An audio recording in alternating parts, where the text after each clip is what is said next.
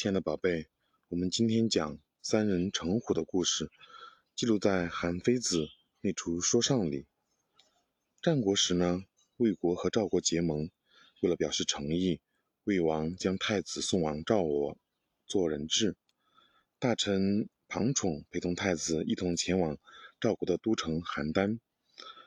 庞巩担心他这一走，那些跟他有仇的人就会趁机在魏王面前说自己的坏话。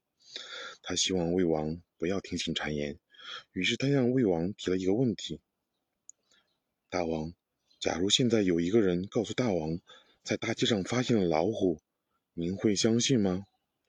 魏王立刻回答说：“这种事情怎么可能呢？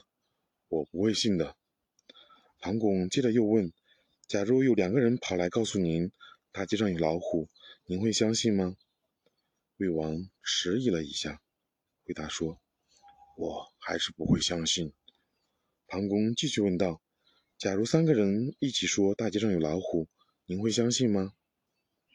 魏王无奈地说：“既然大家都这么说，这件事看来是真的。”这时，庞广说道：“大街上根本不可能出现猛虎，只是因为说的人多了，大王您就相信了。”现在我即将离开魏国，我走后肯定有很多人在大王面前说我的坏话。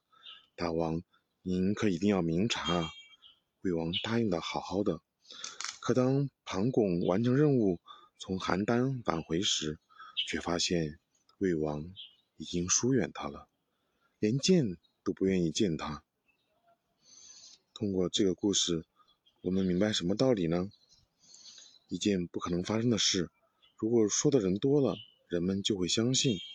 三人成虎的故事反映了人的从众心理，这种心理会让我们对事情的真相失去判断。